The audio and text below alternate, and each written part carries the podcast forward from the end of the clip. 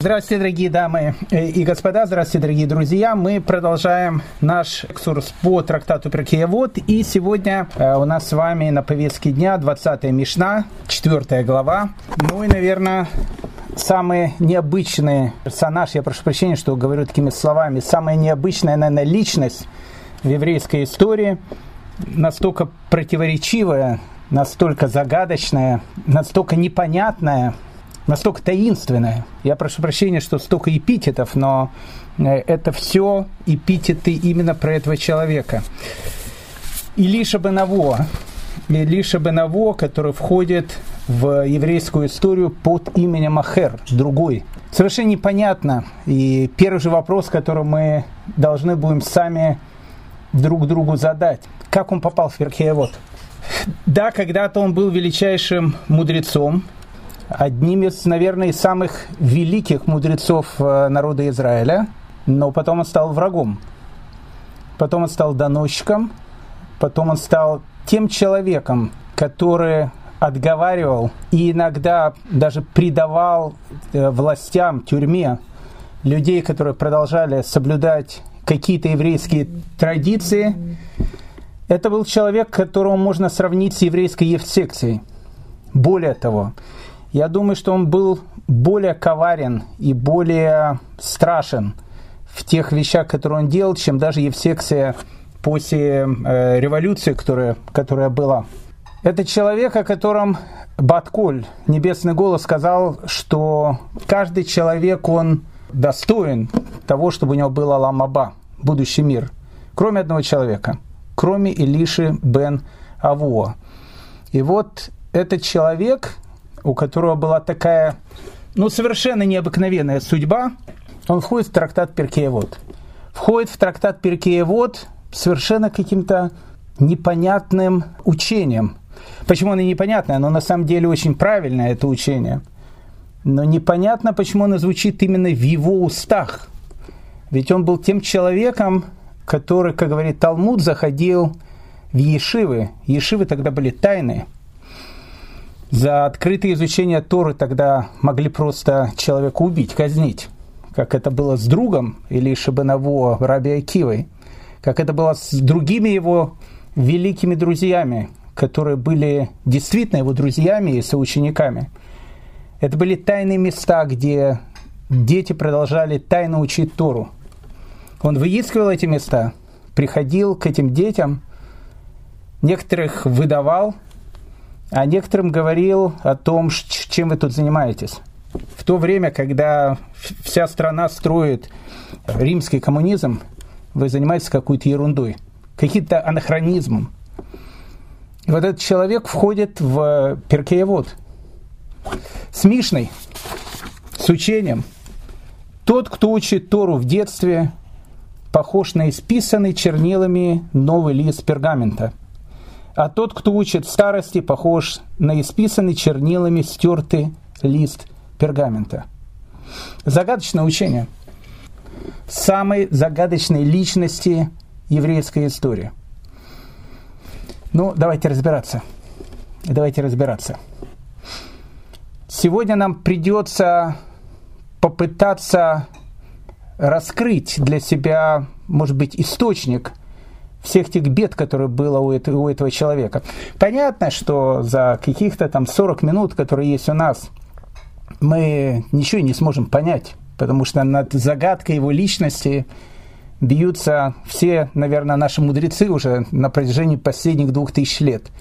Но мы постараемся для себя, может быть, немножко приоткрыть личность этого человека и понять секрет той Мишны, которую он преподает. Но ну, для того, чтобы начать говорить об этом человеке, давайте начнем издалека. Их было четверо.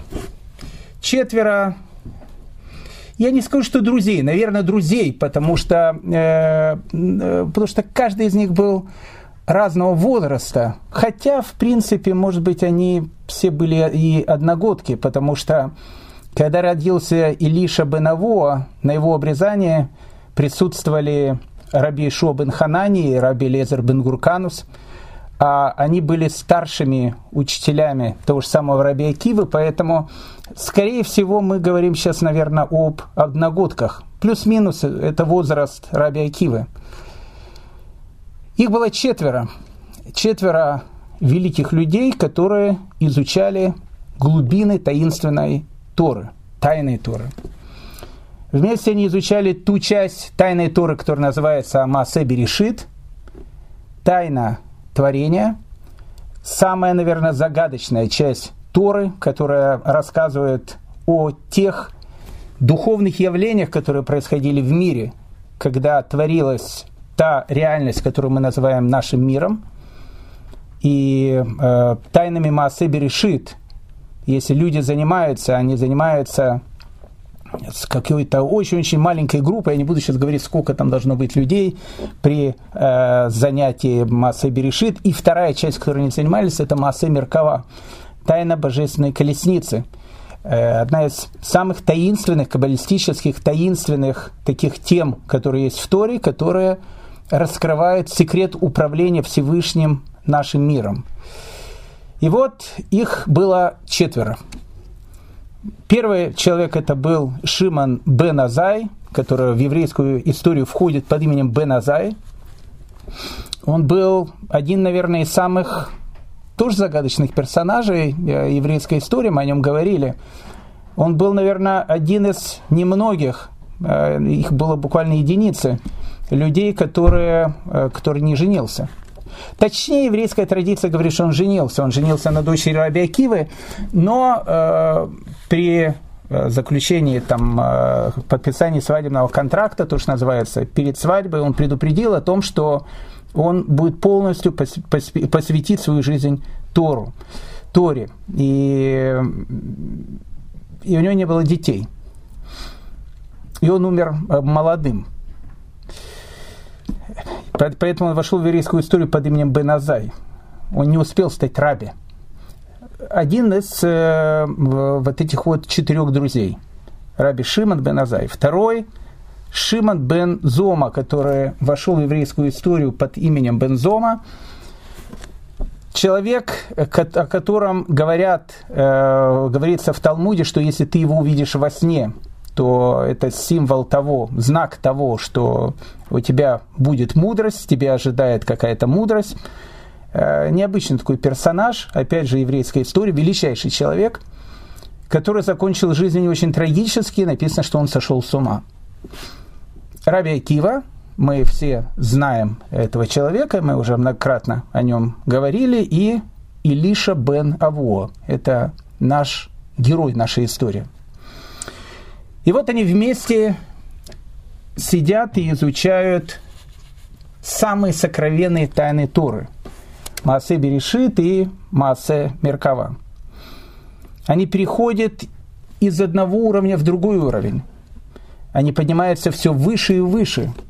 Они входят в ту систему, которая находится между реальностью и нереальностью нашего мира, которая называется Пардесом.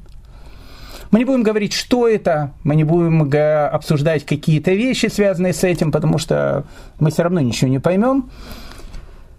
Но вот пишет трактат Хагига, который описывает всю эту историю. Они поднялись до шестого уровня. Они находились на шестом уровне, а уровней семь. И вот они находились перед тем уровнем, где находится Ацаран Шамот, где находится мир душ – один из самых высочайших уровней таинственности, куда может э, зайти человек, который находится, опять же, в собственном теле.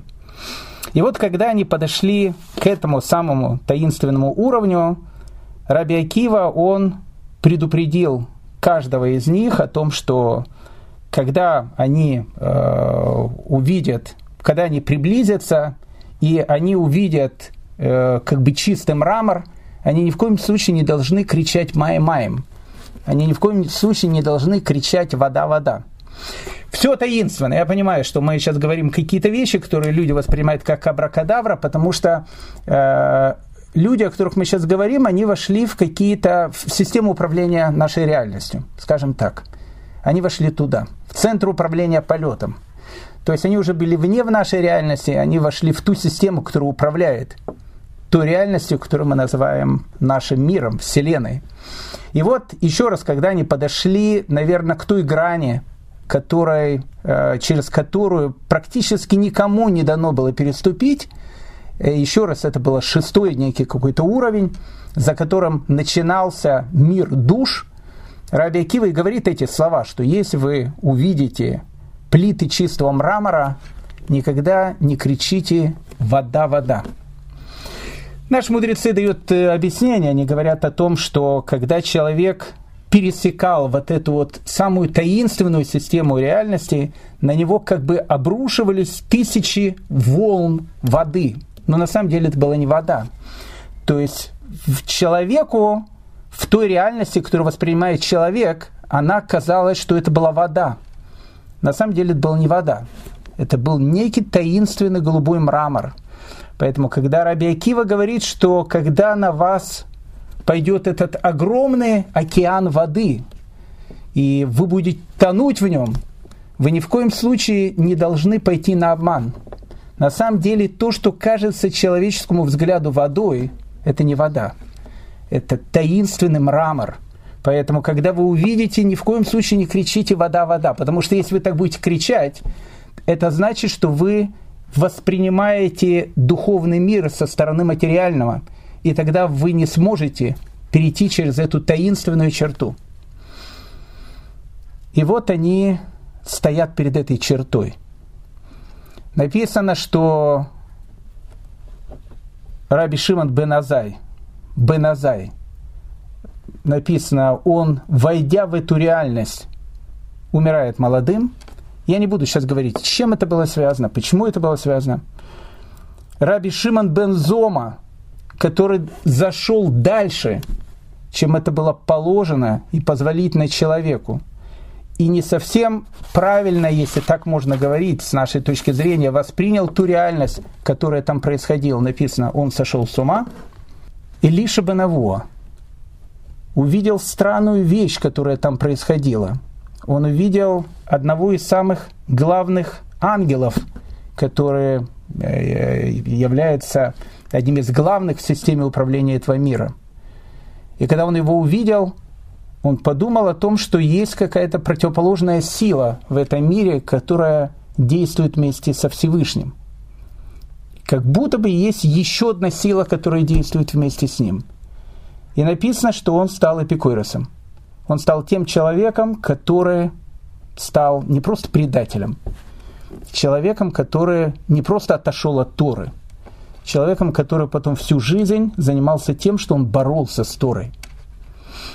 И только Раби Акива написано, что он вошел в эту реальность с миром и вышел из этой реальности с миром.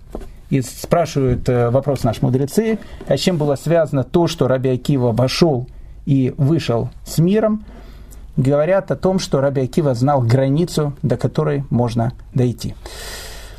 Вот это вот начало истории – точнее, это конец истории, потому что наш мир, он представляет собой, э, ну, как бы сочетание чего-то реального и нереального.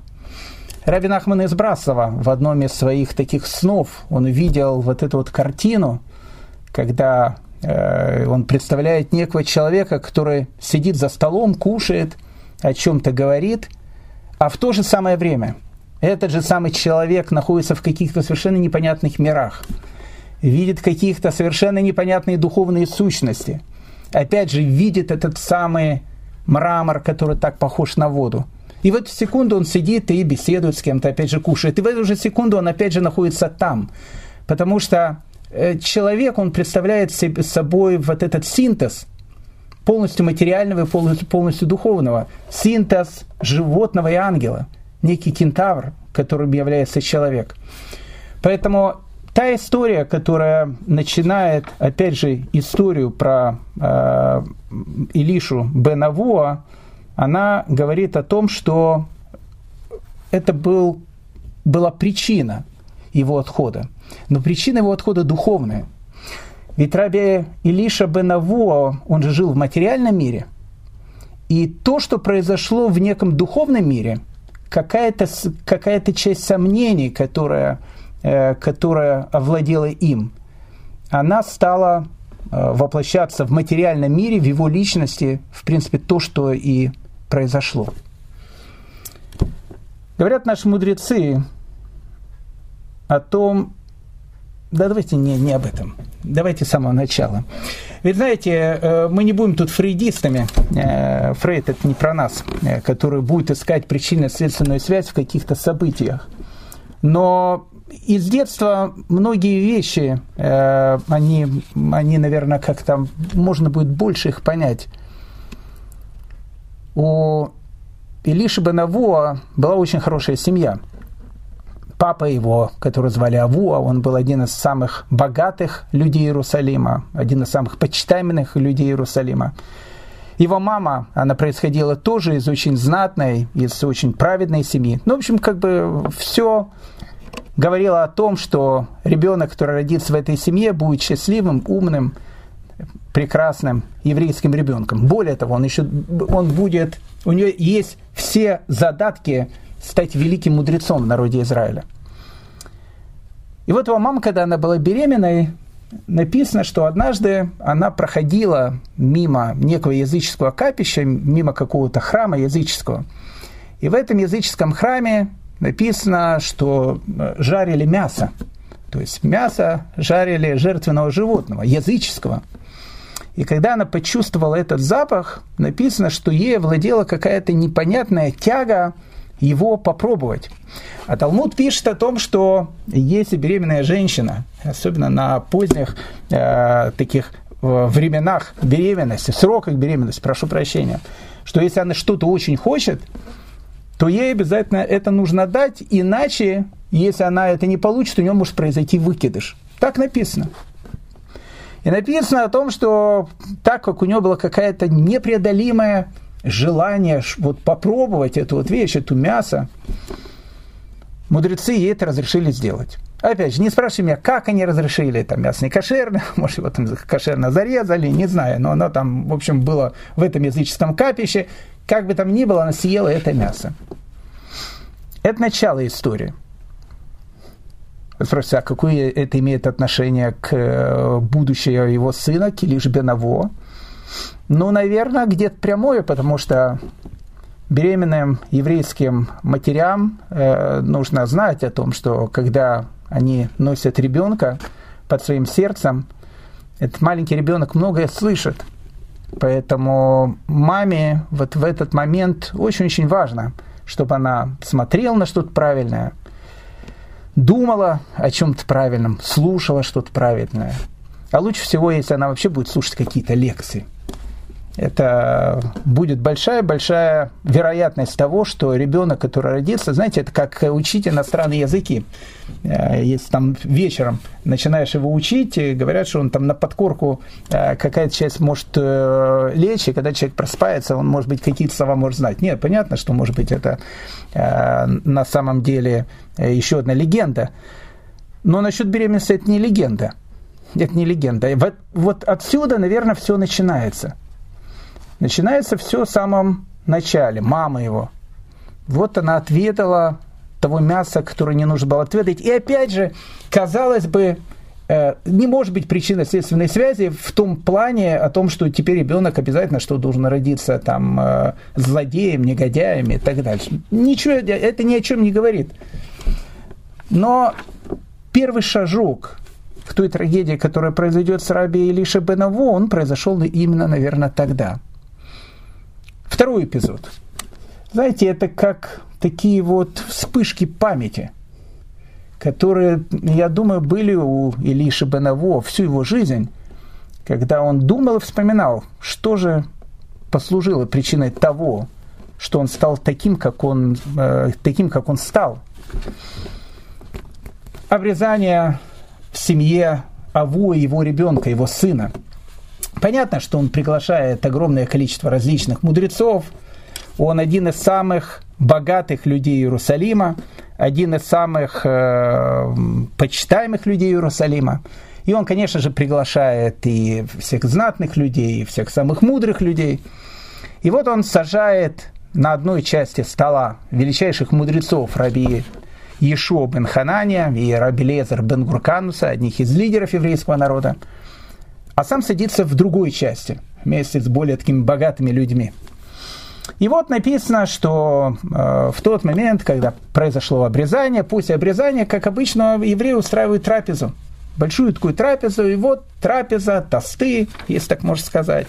У нас это называется не тостами, а дварторами, то есть люди говорили какие-то салаторы.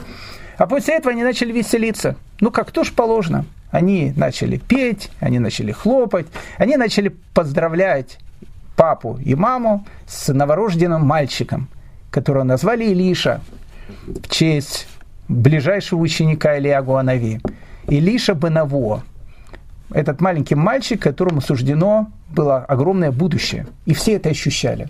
И вот в тот момент, когда э, происходит вся, вся вот эта вот э, трапеза, и все хлопают в ладоши, и э, такое полное веселье, Раби Лезер говорит Раби Шуа, Бен Ханане, они сидят, как я сказал, вместе. Они, отдельная такая была часть стола. Он говорит, они занимаются своим делом, а давай мы займем своим делом, давай мы, говорит, Туру поучим. Но опять же, не, не в смысле того, что они не хотят веселиться. Ну, как бы они за то, чтобы веселились. Но когда люди, одни веселятся, а есть другие, для которых самое большое веселье и счастье поучить Тору. И вот они начинают учить Тору.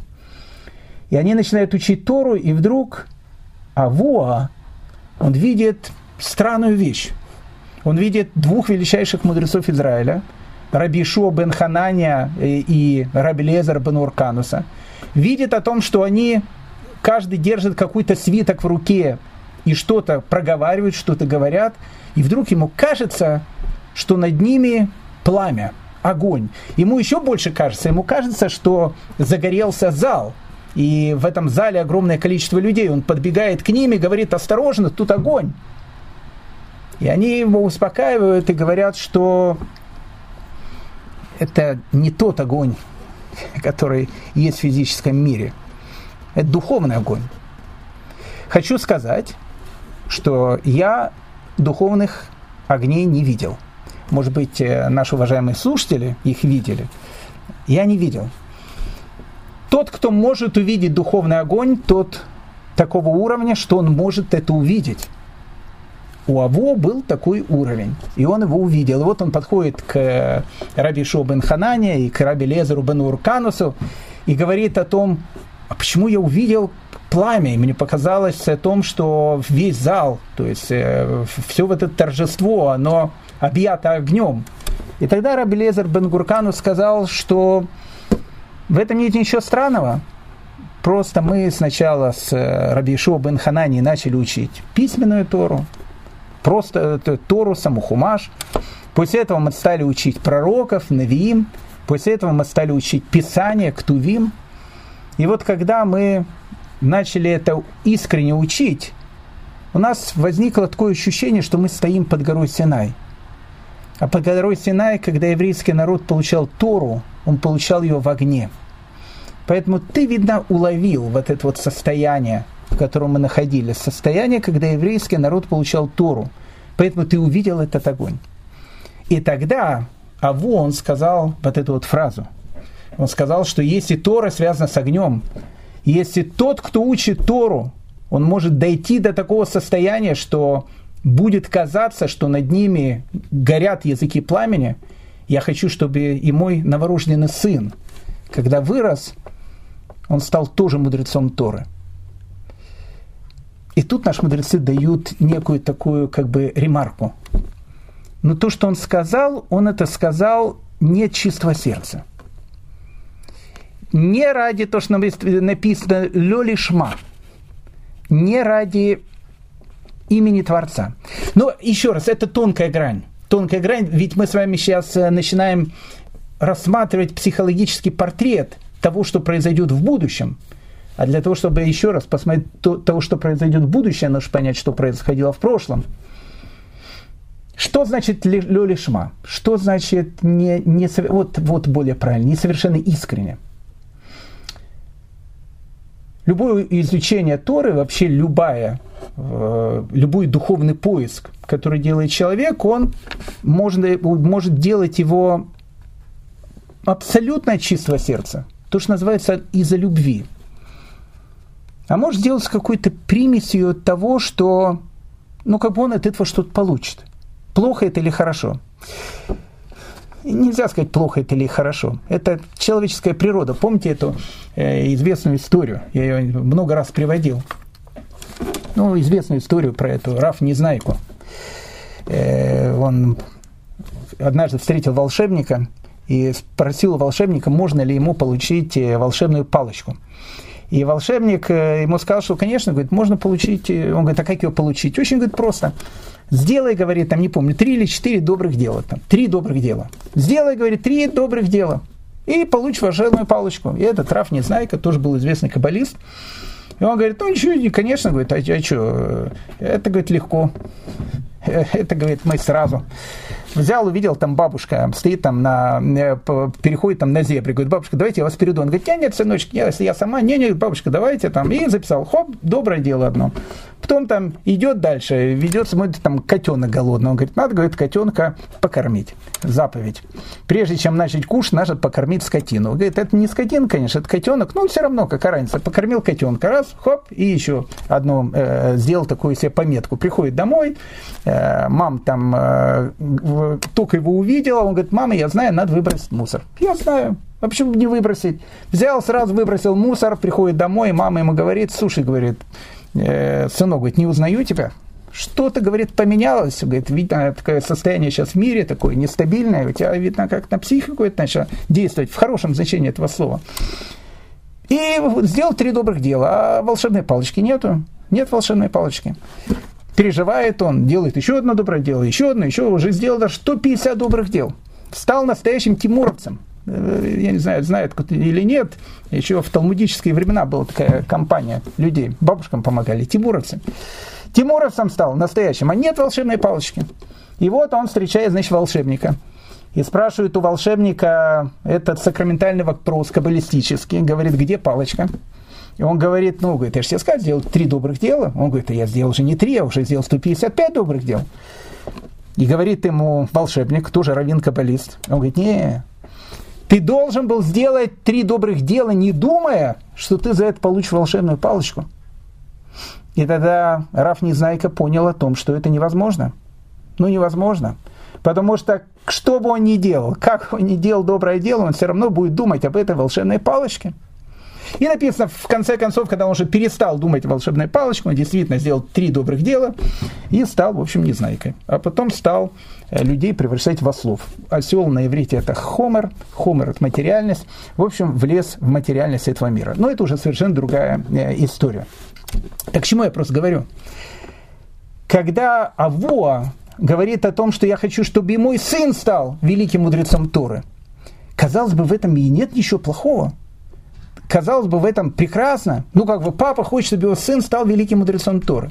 Но опять же, вот эта вот приписка, которую приписывают наши мудрецы, но вот в его желании он действительно хотел, чтобы он стал великим мудрецом Торы. Ну почему? Он увидел, как эти люди учат, и над ними вот это пламя. Он увидел, чего можно достичь, какого уровня может достичь человек, если он станет таким же мудрецом Торы была в этом какая-то доля, ну, чего-то личного, какой-то личной выгоды, даже ну, на каком-то элементарном уровне. Вы спросите, ну и что? Ну и что? А что, наши родители, которые хотели, чтобы мы стали хорошими людьми, они, у них что, было полностью, вот они это делали, тоже, конечно, хотели. Гордость, сказать, где, где твой сын, мой сын, там, я не знаю, там, в университете занимается, в Оксфорде. О, вот такой вот сын, молодец. А что твой сын делает? А мой сын в Ешиве. Несчастный. Как же ты этого... Как же ты этого допустил? Как же такое могло произойти? Казалось бы, ну какое это имеет отношение к будущей личности человека? оказывается, все имеет отношение. Все имеет отношение. Поэтому биография Илиши бен Авоа, как она описана в Талмуде, она состоит из этих маленьких-маленьких кирпичиков. Потому что то, с чего мы, в принципе, начали, а начали-то мы с конца, начали мы с того момента, когда они входят в этот пардес, входят в эти самые таинственные чертоги, в которых ни один другой человек до них не заходил. И тот момент, когда Илиша Бенавуа что-то не то увидел и не то понял – С точки зрения наших мудрецов, все это строится из каких-то кирпичиков. Мама, обрезание, еще одна вспышка. Написано, что когда Илиш Бенаву учился в, у великих мудрецов Торы, написано, что он очень любил греческую музыку. Очень любил греческую музыку. Ну и что вы спросите? А что плохого в, гре- в греческой музыке? Ну, как бы он же э, там Тору учил. Женщин не слушал. Слушал только мужчин. Ну, какой-то там, э, ну, иногда так э, выходил с Ешивы, там, хоп, врубал, ну, и там пел какой-нибудь, э, не знаю, Майкл Джексон, я не знаю, кто сейчас поет. Ну, кто-то такой пел. Музыка-то мелодичная. Более того, она не просто мелодичная. Э, он-то знал о том, что огромное количество современной религиозной эстрады музыку-то берут тоже оттуда. Э, многие-то просто не знают, откуда дровишки. Они из лесу вестимы. Ну, конечно, они поют на очень красивые слова и так дальше, поэтому очень многие из э, современных мудрецов Тора, они очень так э, э, серьезно относятся к той музыке, которую слушают, потому что иногда музыку берут э, из других каких-то источников. Ну и, в общем, не суть важно. Он слушал греческие песни, он слушал, э, ну, не знаю, там, э, ну, что-то слушал. Ну и что? Это может как повлиять на личность человека? Видимо, да. Видимо, да. Потому что то, что слышит человек, особенно то, что он слышит в ранней юности, это очень-очень влияет на него. Откуда я это знаю? От Илиш Бенаво. Это он сам сказал, я ничего не придумал. Ведь его-то учение, о котором будем говорить, тот, кто учит Торы с детства, похож на исписанный, э, не исписанный чернилами лист бумаги. О чем это говорит? Это говорит, что когда ребенок маленький, он похож на лист бумаги, и все, что туда напишешь, что и останется в нем навсегда. Еще один эпизод из его жизни. Опять же, плохое, неплохое на Равгдале. А вы э, всегда были религиозными? Не всегда. Ну, где-то с 20 лет. А до этого не слушали э, Валерия Леонтьева? В те времена это просто... Я еще просто в прошлом тысячелетии родился. Слушал и, и не только. Ну, не, не, я в основном классическую музыку слушал, я из такой э, интеллигентной еврейской семьи. Ну, все слушал. Ну, и на вас это как-то повлияло? Вы сейчас же такой, как бы, кажется, очень умный даже. Э, ну, кажетесь, э, пытаетесь показаться. Повлияло как-то? Повлияло. Вы это чувствуете? Не знаю, чувствую, не чувствую, но повлияло. Но это, опять же, не суть важно. Не суть важно, что повлияло или что не повлияло. Еще один эпизод из жизни Рабили Шибанову. И еще один эпизод, последний эпизод из его жизни, и мы переходим уже к описанию и его биографии той трагедии, которая с ним произошла.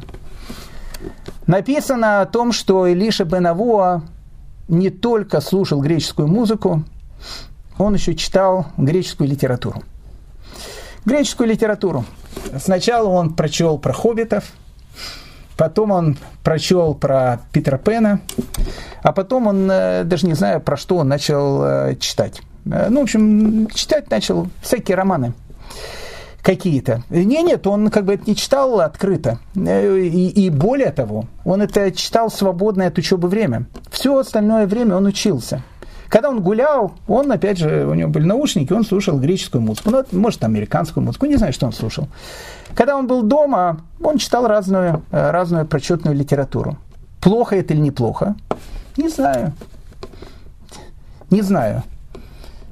Но как увидим в дальнейшем, что, наверное, это очень-очень сильно повлияло на него. Говорит Талмуд о том, что э, однажды увидели, что он встал и с него посыпались э, тома э, всяких, всяких там Гарри Поттеров, Питер Пенов, э, ну и, в общем, других Чарльзов Диккенсов. Ну, Чарльз Диккенса сейчас не читают, но они читают что-то другое. Как они это увидели? Написано, что он прятал вот эти свитки, которые он читал, в свою тунику. И когда он приходил, написано, учиться в Ешиву, и вот он очень серьезно учился, и написано, что на каком-то этапе и, и им а, овладевала такая жажда учебы, что он как бы, а, ну, не знаю, вставал, начинал ходить, и написано один раз из его туники как бы упали вот эти вот свитки. А вы, Равдаля, не читали в юности Анну Каренину читал. И «Войну и мир» э, с идиотом э, Федора Михайловича тоже читал. И с э, Льва Николаевича. Читал. И это как на вас плохо повлияло? Еще раз, я не говорю, что повлияло или что не повлияло. Я говорю просто, что определенные этапы, не надо, может быть, это переносить сейчас это конкретно на себя сейчас или на меня. И мы говорим, может быть, о другом времени, о другом человеке.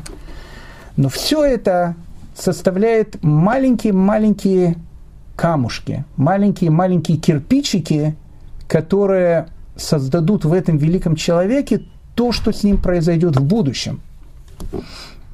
А вот теперь будущее. Написано, что, опять же, вот духовный мир. Мы возвращаемся еще раз к образу Рабина Ахмана из Братства. что он сказал, похож человек? Человек похож на человека, сидящего, опять же, за столом. Вот он сидит, что-то учит. А в ту же самую секунду он э, сейчас находится в каких-то самых глубинных духовных мирах. Потому что человек, как мы сказали, состоит из тела и из души. А самые высокие пятые уровни э, еврейской души, написано, они не просто подсоединены к Всевышнему, они как бы из, выходят из него, если опять же так можно говорить на человеческом языке. Поэтому человек, находясь в этом материальном мире, в этой реальности, которую мы называем нашим миром, параллельно он находится и в самых высших духовных мирах. Так вот, когда Илиша Бенавуа со своими друзьями заходит в таинство, глубочайшие секреты Кабалы, в материальном мире с ним тоже происходят какие-то вещи, которые на него влияют. Однажды написанный Илиша Бенаву увидел страшную картину. Увидел некого еврея, который публично нарушал шаббат. Шел он по улице, и увидел на улице гнездо, на котором сидит птица. И решил этот товарищ, э, ну, как бы залезть на это, значит, э, дерево, э, схватить эту птицу, не знаю, там, схватить гнездо, там, э, взять этих птенцов, которые там есть, и сделать себе на шаббат шашлык. Ну, и как бы, а как же в шаббат же нельзя делать? Ну, в шаббат и по деревьям особенно нельзя лазить, и птиц нельзя ловить. Ну, как видно, э, человек это был такой, то, что у нас называется масарти. Э, то есть шаббат не свечи зажег, а потом, в общем, как бы э, мог, в общем, делать все, что угодно. Я помню, знаете, совершенно потрясающий эпизод. У меня моя вторая дочь, она родилась в шаббат. И когда нужно было жену в Иерусалиме, мы рожали в, э, в, в Шарой Цедеке, нужно было ее отвезти в больницу, в роддом, и, а это шаббат и до шаббата, понимая о том, что это может произойти, я э, взял, как помню, тогда, тогда еще на телефонах была такая функция, не знаю, есть она сейчас или нет, тогда можно было написать последний номер и потом нажать одну кнопку, и телефон как бы набирал последний номер телефона. Это делалось для того, что если ты будешь нарушать шаббат, а когда роды жены, это такая вещь, в которой надо не просто нарушать шаббат, человек обязан нарушить шаббат, чтобы отвезти ее в роддом. Э, для того, чтобы это сделать с меньшим количеством нарушений. Там не, не набирать, а одну кнопочку нажал, и, в общем, она звонит. Я что-то звоню, и э, в ту э, компанию такси, которую мне сказали, э, она работает, вдруг она не работает. Я судорожно начинаю у тещи, там, она говорит мне еще какой-то номер, тоже не работает, еще какой-то номер, тоже не работает. Я понимаю, что в больницу нужно ехать, я решил э, выйти прямо на улицу Иерусалима, мои тесть с тещей живут в Новоякове, э, в Иерусалиме.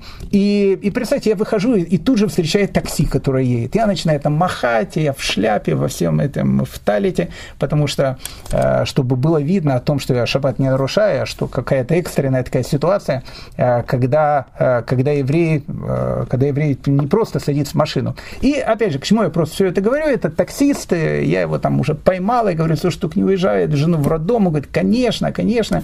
И, значит, мы едем в роддом, и вот мы едем, и он мне говорит, ты думаешь, говорит, я, говорит, шаббат вообще нарушаю.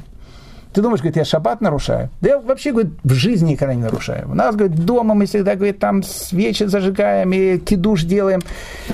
Просто, говорит, единственный день недели, когда можно машину починить. Так вообще, я, говорит, сам тоже не чиню. Я ее к арабам отвожу. Они ее там чинят, все, ну, надо отвезти, все, отвезу арабам, а дальше они ее как бы чинят. А так, говорит, я вообще шаббат э, никогда не нарушаю. Я помню, я помню, мы, у меня отвел, значит, к этому Шаре Цейтек, э, я уже не помню, он говорит, там 35 шекелей, а у меня было 50 шекелей я с собой взял. Я ему даю 50 шекелей, он говорит, смотри, говорит, я бы тебе дал бы 25, но «Ну, ты-то человек религиозный, не знаю, возьмешь ты эти деньги в руки, не возьмешь ты эти деньги в руки. Ну, в общем, такой садик был. К чему я просто говорю, что бывают иногда такие садики. И вот, э, значит, э, э, Илиша Беново, вид ход садика. Он залез там на дерево, там, не знаю, взял там эту, не знаю, птицу, птенца, слез, потом зажег там костер, и лишь Бен Наво говорит, что ты делаешь? Он говорит, бабики. Он говорит, шаббат. Он говорит, ну что шаббат? А когда, говорит, это только вы, говорит, досы проклятые не работаете. А мы-то, говорит, работаем.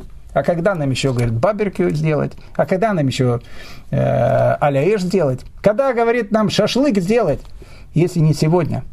Если не сегодня, то когда? И вот он смотрит эту картину, и вдруг вот следующий день. То, что у нас называется Йом Решен, воскресенье идет Илиша Бенаво и видит совершенно такую идеалистическую картину. Идет еврей. Такой еврей, такой, ну, такой красивый, может, дедушка, а может, не дедушка. Скорее всего, не дедушка, потому что он тоже на дерево будет лазить. Но, в общем, ну, такой видно, интеллигентный такой еврей идет. И вот он идет, религиозный такой, тоже наверное, что-то учит. И вдруг он смотрит, что этот еврей подходит к, к дереву. И он так приглядывается, и он смотрит, этот еврей так стоит рядом с этим деревом, так наверх смотрит, и Лиша Банаво, интересно, что, что он вдруг на дерево смотрит. И вдруг он замечает о том, что этот еврей заметил о том, что он может сейчас выполнить совершенно потрясающую митцву. Совершенно потрясающую митцву, которая называется Шилохакен. Что это за митцва? А мецва это заключается в том, что если человек идет случайно и встречает э, гнездо, то есть он, опять же, чтобы выполнить эту митцву, он должен э, ее как бы случайно встретить, это гнездо. То есть он не должен там ходить и искать и спрашивать, где там есть гнездо, чтобы выполнить заповедь. Это должно именно произойти вдруг. То есть он как бы не намеревался его увидеть, и вдруг он видит дерево, и на дереве, значит, гнездо, и на этом гнезде сидит птица, на, и, в общем, сидит на яйцах. И вот здесь вот есть митсва, которая называется Шилуахакен. В чем это митсва? Я сейчас не буду все причины следственной связи объяснять, потому что у нас времени нету.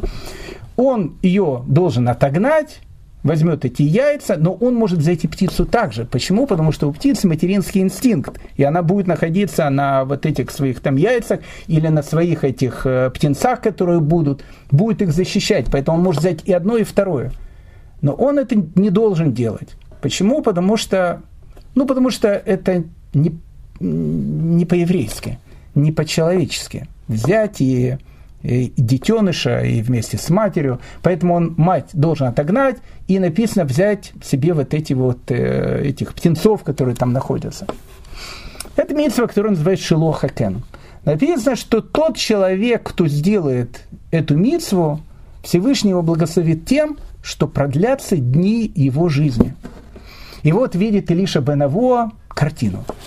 Идет еврей по улице, вдруг он замечает э, дерево, на дерево он замечает э, гнездо, на гнезде он замечает эту птицу.